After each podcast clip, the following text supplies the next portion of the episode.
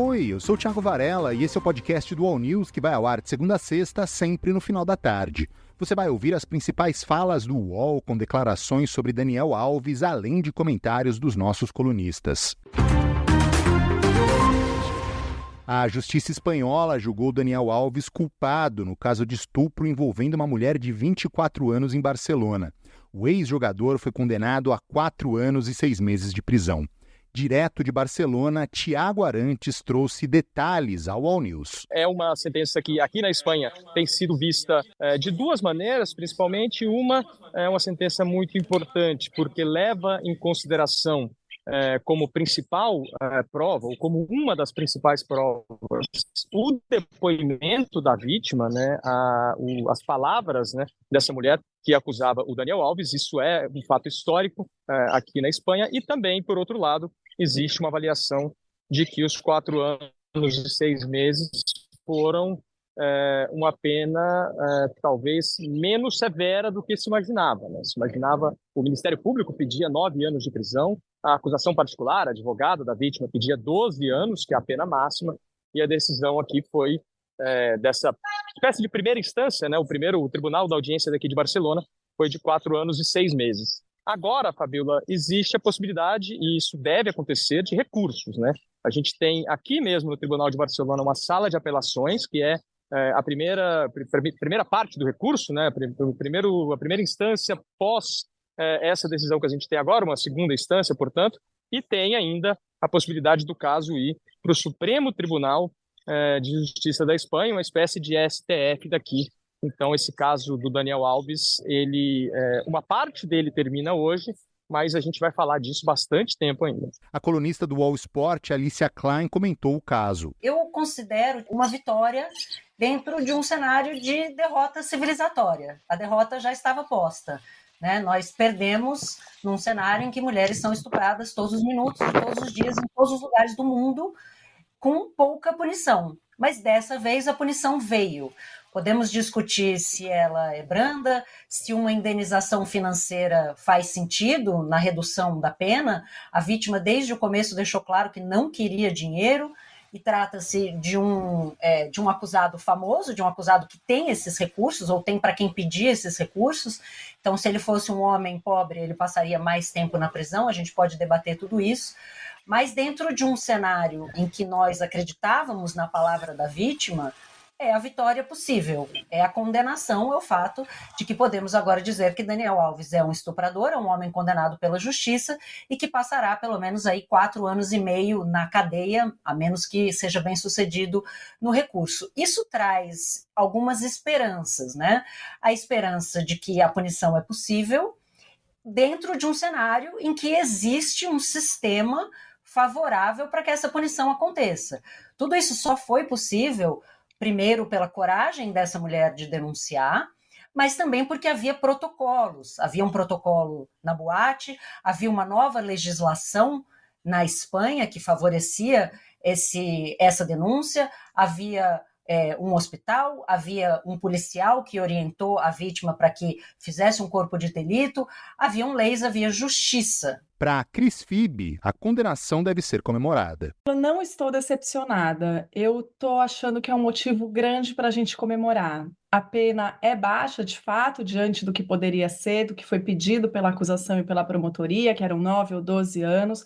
A gente sabe que a pena foi atenuada e isso era esperado pelo dinheiro que o Neymar deu para o Daniel Alves atenuar a pena, como indenização que agora vai para a vítima, de 150 mil euros. Agora, independentemente disso, a gente tem um reconhecimento da violência, um jogador extremamente celebrizado e poderoso como Daniel Alves, aí que com essa carreira extensa que ele tem, com o grande número de títulos que ele tem, os fãs que ele tem espalhados pelo mundo todo, e é o mundo dizendo para ele não, não vai passar impune depois de violentar uma mulher. Então a gente tem uma sentença bem clara que eu acho que explica, diz muito para todas nós aqui no Brasil, todos nós aqui no Brasil, que muitas vezes deixamos é, esse tipo de violência passar impune.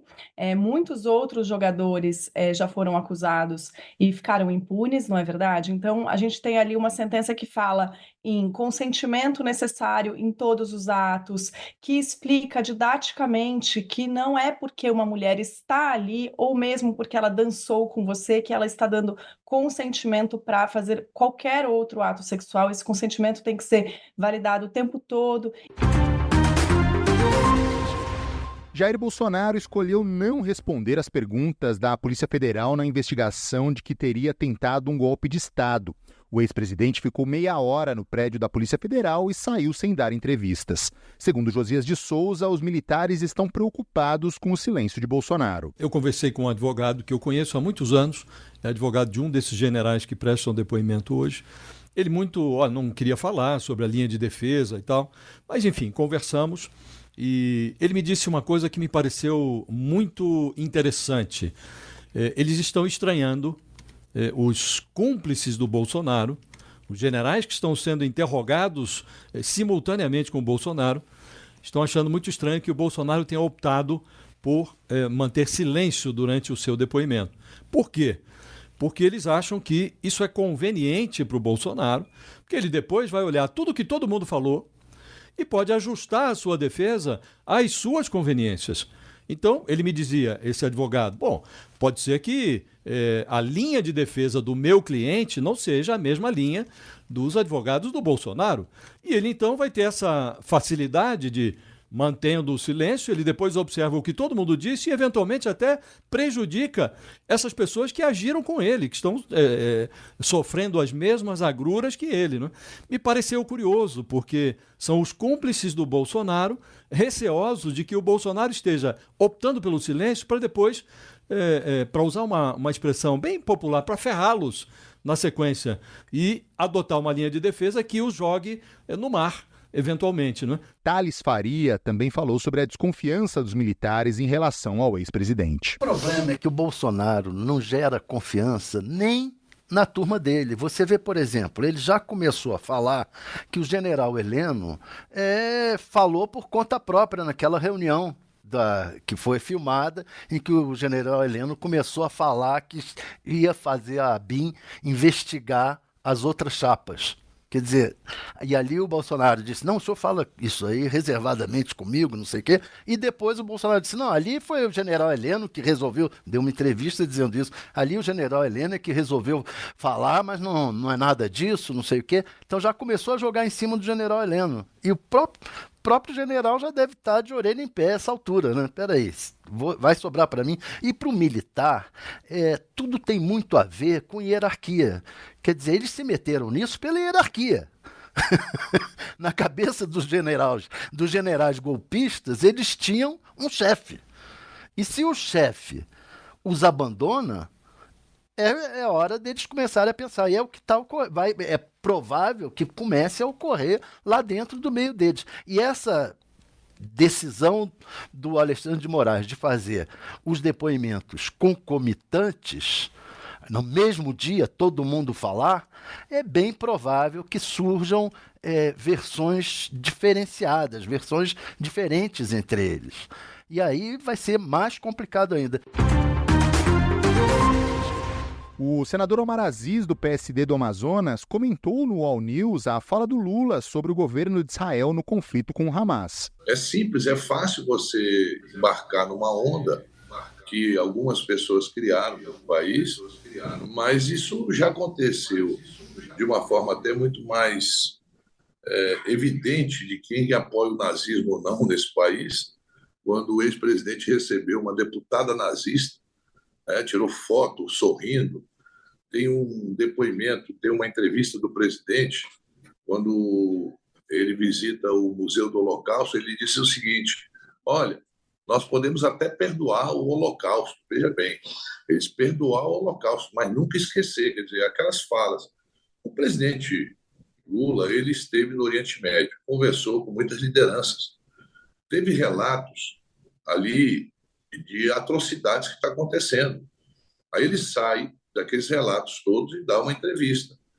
É lógico que tem que tipificar o que está acontecendo. Você não pode pedir para uma população é, que está ali numa faixa de 15, 20 quilômetros, que, por isso que é faixa de Gaza, onde o controle político é de, um grupo terrorista, que é o Hamas.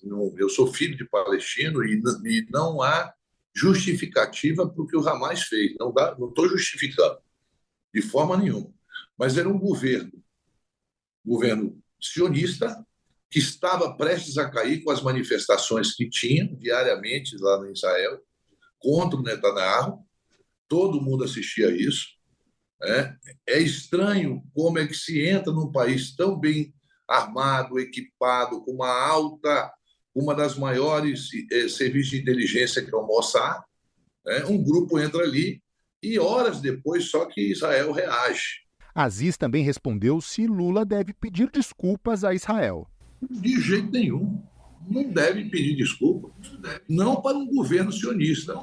Vamos separar os, o povo judeu. Não, mas é isso que eu pergunto, senador, porque eu também vi que o senhor fez uma distinção muito adequada entre o governo Netanyahu e os judeus. O, o, o, a, Sim, o, o judeu não, não se comparar. confunde. Inclusive, ele enfrentava, ele enfrentava manifestações quase semanais ali eh, em oposição ao governo Diárias. dele. Agora, o senhor acha que não, não caberia, exato, não caberia da parte do presidente Lula uma observação, uma palavra qualquer para este eh, eh, para essa plateia, para os judeus, não para o não para o Netanyahu, não para o chanceler do seria, Netanyahu, nada disso. Seria, seria, seria sim.